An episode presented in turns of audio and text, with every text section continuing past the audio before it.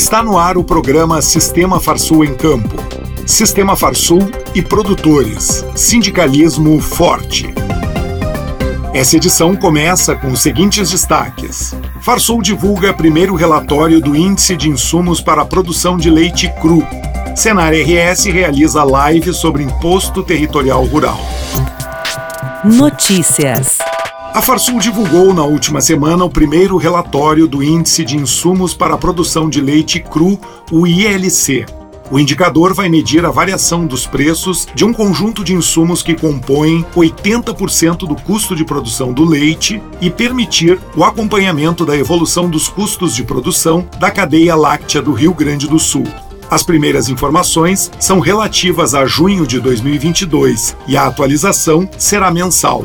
Os dados estão disponíveis no Farsul Big Data no site da Federação. O Senar RS, através do programa Cidadania Rural, realizará uma live sobre imposto territorial rural no dia 31 de agosto, às 9 horas da manhã, pelo canal YouTube da entidade. Técnicos da Farsul e do Senar irão orientar sobre o preenchimento da declaração, que deverá ser entregue até o dia 30 de setembro.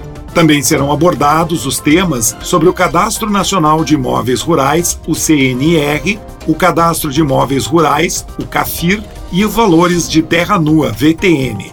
O bate-papo será transmitido pelo canal YouTube do Senar Rio Grande do Sul. O Prêmio CNA Brasil Artesanal 2022 Cachaça de Alambique está com as inscrições abertas até o dia 31 de agosto. O concurso é promovido pela CNA em parceria com o Sebrae, dentro das ações do Juntos pelo Agro. Para participar, o produtor deve utilizar o sistema de produção da cachaça em alambique, com produção anual de até 20 mil litros, e ter registro válido e regular de seus produtos junto ao Ministério da Agricultura. As amostras das cachaças inscritas devem ser enviadas via correios ou transportadora até o dia 31 de agosto. O prêmio será dividido em duas categorias: cachaça branca e amarela, levando em consideração o processo de produção sem e com madeira, respectivamente. O regulamento do Prêmio CNA Brasil Artesanal 2022 Cachaça de Alambique está disponível no site da CNA.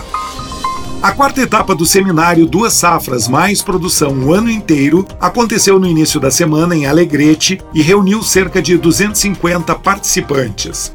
Presidente da Farsul Gedeão Pereira lembrou que a região já foi forte na produção de trigo e que hoje o milho pode ser uma alternativa para a redução da área de arroz. Também foi abordado o tema integração lavoura e pecuária. O próximo seminário será no dia 4 de outubro em Passo Fundo, sendo que no dia 3 de outubro será feita uma tarde de campo na sede da Embrapa Trigo. As inscrições estão abertas e poderão ser feitas no site do Senar. As próximas seis edições do seminário ocorrerão até o final do ano e terão conteúdo adequado às características de cada região.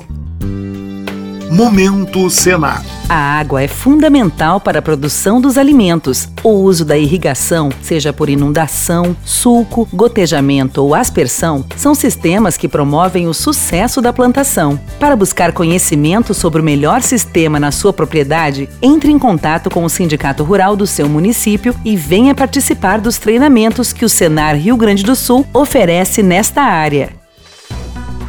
Agenda Dias 25 e 26 de agosto, a Comissão de Assuntos Jurídicos da Farsul apoia a realização do 4 Congresso Nacional de Direito Agrário e o terceiro Encontro de Mulheres Agraristas, que serão realizados na PUC Rio Grande do Sul.